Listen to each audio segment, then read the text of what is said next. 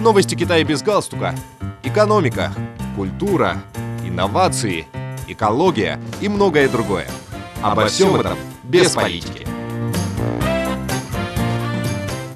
Дорогие друзья, вы слушаете новости Китая без галстука. Премьера балета «Сон в красном тереме», поставленного по сюжету одноименного китайского классического романа, состоялась в пекинском театре Тянь-Тяо. Танцуя на цыпочках в костюмах из китайских классических опер, танцоры Центральной балетной труппы Китая показали главных персонажей романа, создав визуальный праздник посредством смешения китайского и западного стиля искусства. После выступлений в Пекине труппа отправится гастролировать в другие города, в том числе Сиань, Гуанчжоу и Шэньчжэнь.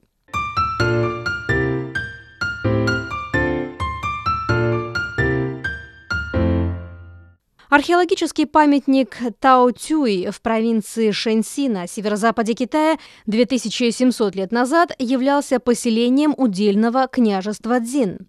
К этому выводу пришли научные сотрудники Института культурных реликвий и археологии провинции Шэньси. Остатки древнего поселения, расположенные в нынешних деревнях Тао-Тюй и Си-Джао-Джуан города Ханьчжэн, были обнаружены в 80-х годах прошлого столетия. В ходе раскопок, начавшихся в мае 2020 года, было установлено, что поселение занимает порядка 800 тысяч квадратных метров. В городище расположены дома и захоронения знати и простолюдинов. В городище было обнаружено 7 гробниц, однако все они были разграблены. Благодаря надписям городище было отнесено ко времени удельного княжества Дзин, существовавшего в конце династии Западная Джоу и начале периода весны и осени. В погребальных ямах с повозками и лошадьми были обнаружены кусочки черепицы, фрагменты из фарфора и кости.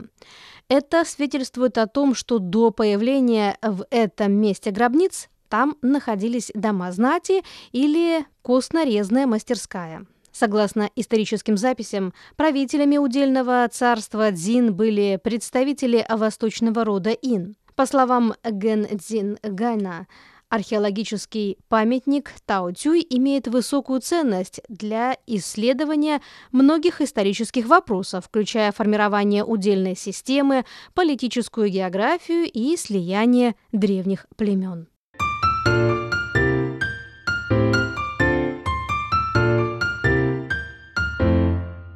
Благодаря совместным усилиям китайских и российских ученых по изучению Тунгусского царства и в области тунгутоведения на днях в Китае вышел в свет труд. «Комментарии и факсимиле памятников письменности на китайском языке из Харахота, хранящихся в России. Главными соредакторами этой книги выступили директор Китайско-российского совместного института тунгутоведения Ду Дзян Лу с китайской стороны и директор того же института Ирина Федоровна Попова с российской стороны. Тангутское царство, государство тангутов, существовавшее в период с 1038 по 1227 годы к северо-западу от китайского царства Сун на территории современного Нинцяхуэйского автономного района, а также части провинции Шэньси, Ганьсу и административного района Внутренняя Монголия, которая контролировала восточный отрезок Великого Шелкового пути. Царство прекратило существование в результате ударов монгольских войск Чингисхана. Из-за сложной письменности тангутов и ряда исторических факторов тангутоведение долгие годы считалось забытой наукой. Начало исследованию культуры, письменности и языка тангутов положило обнаружение Козловым большой библиотеки тангутских текстов при раскопках мертвого города Харахота в 1909 году на территории нынешнего автономного района Внутренняя Монголия. В первой половине XX века российские и британские искатели приключений тайно вывезли из Китая огромное количество рукописей Тангутского царства, 90% которых в настоящее время хранятся в Санкт-Петербурге. На основе работы российских ученых Тангутоведением начали заниматься в Китае, Японии и Германии. Изданное недавно произведение стало новым детищем сотрудничества между Китаем и Россией в сфере исследования Тангутского царства и в области тангутоведения, а также новым достижением в рамках китайско-российского проекта по гуманитарному сотрудничеству, осуществляемого под эгидой Министерства образования КНР. Все памятники письменности, собранные в произведении, относятся к документации социальной сферы. К примеру, том Си-Ся содержит 121 документ, среди которых счета купли-продажи, деловые контракты, акт о медосвидетельствовании травмы и так далее.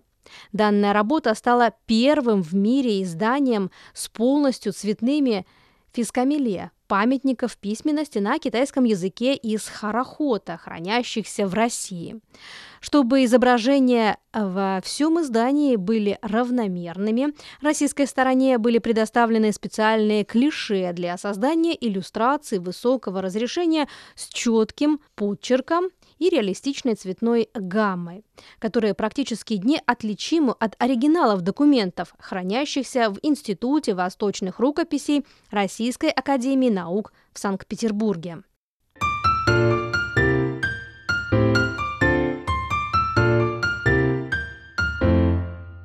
Дорогие друзья, вы слушали новости Китая без галстука. Благодарю за внимание.